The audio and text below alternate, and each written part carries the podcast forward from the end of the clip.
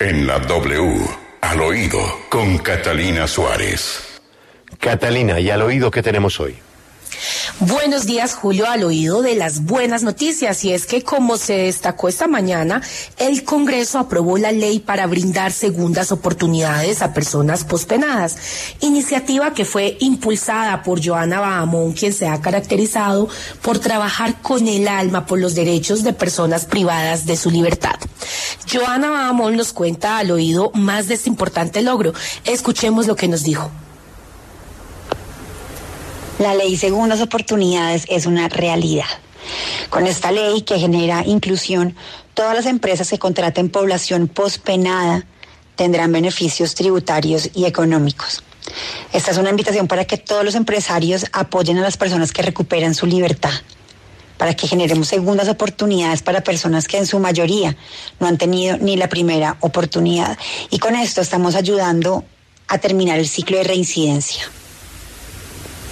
Julio, con esta nueva ley, al menos 97 mil personas recluidas en el país podrán beneficiarse a futuro. Y ahora pasemos a algo de no creer, y es que la presidenta de la Cámara, Jennifer Arias, quien presuntamente cometió plagio en su tesis de maestría en la Universidad Externado de Colombia y que de acuerdo al peritaje que solicitó la universidad, copió párrafos enteros, no sustentó y tampoco tuvo jurados, me sorprendió porque ahora está promocionando oportunidades de estudio en Brasil para estudiantes del Meta.